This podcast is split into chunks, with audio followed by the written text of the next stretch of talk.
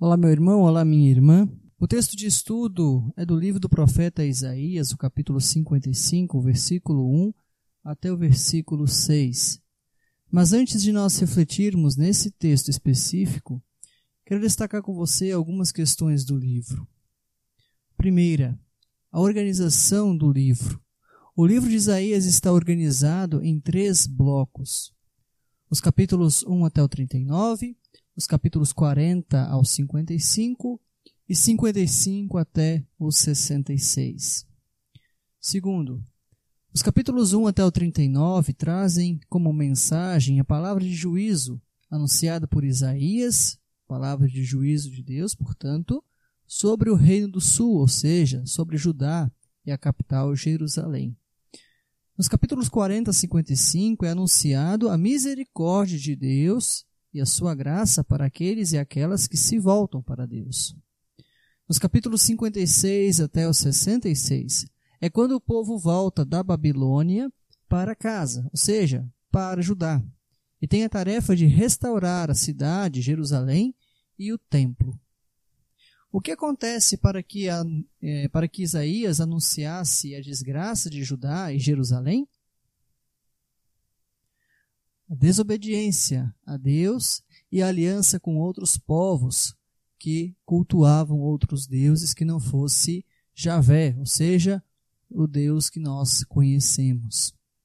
Em resumo, quando o ser humano segue o seu próprio coração, ou seja, segue os seus próprios desejos e acha que pode viver sem a presença de Deus em sua vida, traz sobre si sofrimento. É só lembrarmos de quando o pecado entra na humanidade. Em Gênesis, nos é contado de que o ser humano achou que poderia viver sem a dependência de Deus. Isso trouxe consigo o sofrimento, o pecado. Não viver na dependência de Deus e seguir os seus próprios caminhos, ou então confiar cegamente em seres humanos, é o que fez com que o povo de Judá sofresse. Mas antes, os seus vizinhos ao norte, o reino de Israel, sofre primeiro com a ameaça assíria, que vinha do norte, e em 722 a.C., Israel foi dominada. Com Israel dominada pelos sírios, e depois após a aliança com os assírios e os egípcios, fez com que o reino do sul, Judá, fosse dominada pelos babilônios. Em busca de uma salvação planejada por meio de alianças humanas, Judá cai e é levada para a Babilônia. Lá fica sem o templo, símbolo máximo da fé e da convivência com Deus. Lá eles ficam sem o descanso semanal, pois eram escravos e eram obrigados a trabalhar todos os dias e não podiam ter um tempo para cultuar a Deus. Enfim, o ser humano distante de Deus encontra apenas sofrimento.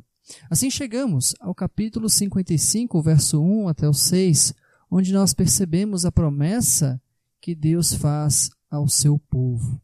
E o texto em questão, portanto, nos lembra de que a promessa feita por seres humanos, de maneira geral, são promessas vazias, são promessas sem sentido. A gente costuma dizer que são propagandas enganosas. E o texto de Isaías 55, portanto, nos fala de uma propaganda, podemos assim dizer, que Deus faz, porém não é uma propaganda enganosa. Deus, entre aspas, está oferecendo água, está oferecendo comida. E Deus diz: tudo isso é de graça, ou seja, não precisa de dinheiro. Ele diz: venham os que não têm dinheiro, comprem comida e comam, diz a segunda parte do versículo é, 1 do capítulo 55. Venham e comprem leite e vinho, que tudo é de graça, diz a terceira parte do verso 1. Ou seja, tudo que Deus tem para oferecer, meus irmãos, minhas irmãs, é de graça. É melhor dizendo, por graça, é por misericórdia. A palavra de Isaías 55 reforça essa palavra de Deus, que é palavra de graça, de misericórdia, palavra de restauração, palavra de perdão. O verso 2 diz: Por que vocês gastam dinheiro com o que não é comida? Por que gastam o seu salário com coisas que não matam a fome? Ou seja, por que, que nós vivemos uma vida sem sentido? Porque nós damos valor a tantas outras questões, mas para Deus muitas vezes nós não damos importância, diz o profeta Isaías. Porque nós não buscamos a fonte de água viva, porque nós não buscamos aquele que dá comida verdadeira, que é Cristo Jesus, o nosso Senhor. Porque nós não dedicamos tempo para o descanso, porque nós não dedicamos tempo para Deus, para uma convivência diária com Deus, para dizer para os nossos familiares Vamos tirar esse segundo, vamos tirar esse momento para refletir na palavra de Deus. Vamos dedicar um tempo na semana para que a gente possa ir à igreja, possa ir ao culto, ou possa ouvir, por exemplo, uma celebração virtual. Por que nós não façamos isso? Nós muitas vezes nos apegamos a propagandas enganosas. Quantas e quantas foram as pessoas, meus irmãos e minhas irmãs, que caíram em, em propagandas da fé? Quantas e quantas pessoas caíram em promessas de que ficariam ricas ou de que receberiam bênçãos sem fim. Caíram em propagandas de seres humanos e ali encontraram sofrimento, encontraram angústia, encontraram dor. Quantas foram as pessoas que caíram em propaganda de que um remédio X ou Y, ou de que um chazinho X ou Y traria a cura, por exemplo, ou ajudaria no combate ao coronavírus? Quantas pessoas não confiaram na medicina, não confiaram na ciência e encontraram sofrimento. Meu irmão, minha irmã, Deus tem usado a medicina, Deus tem usado a ciência, por isso nós precisamos confiar naquilo que de fato promove a vida, naquilo que de fato ajuda a nós como seres humanos.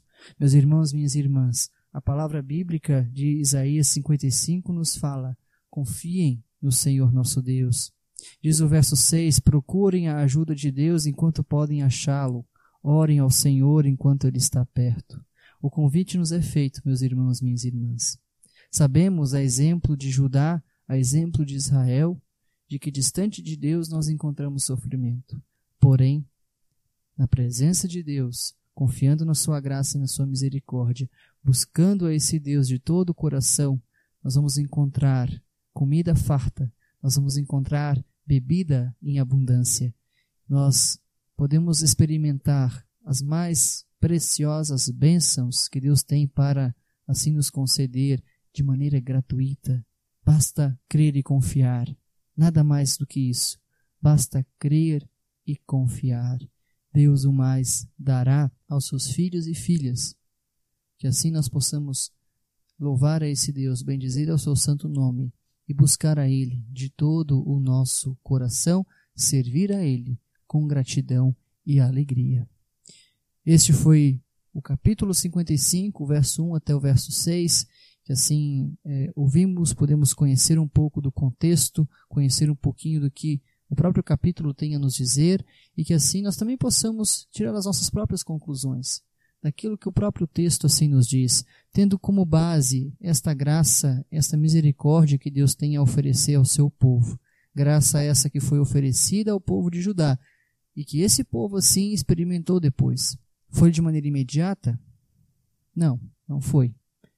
Tiveram que passar muitos e muitos anos sob a escravidão, sob o sofrimento, e depois aqueles que assim sobreviveram, aqueles que depois receberam os ensinamentos, aqueles que continuaram se mantendo firmes na fé, puderam depois experimentar o retorno, ou seja, puderam voltar para casa, puderam voltar e reconstruir o templo, puderam louvar e bendizer ao seu Deus. Que assim nós também o façamos, possamos louvar ao nosso Deus em todas as nossas situações e que em tudo possamos reconhecer a graça e a misericórdia de Deus.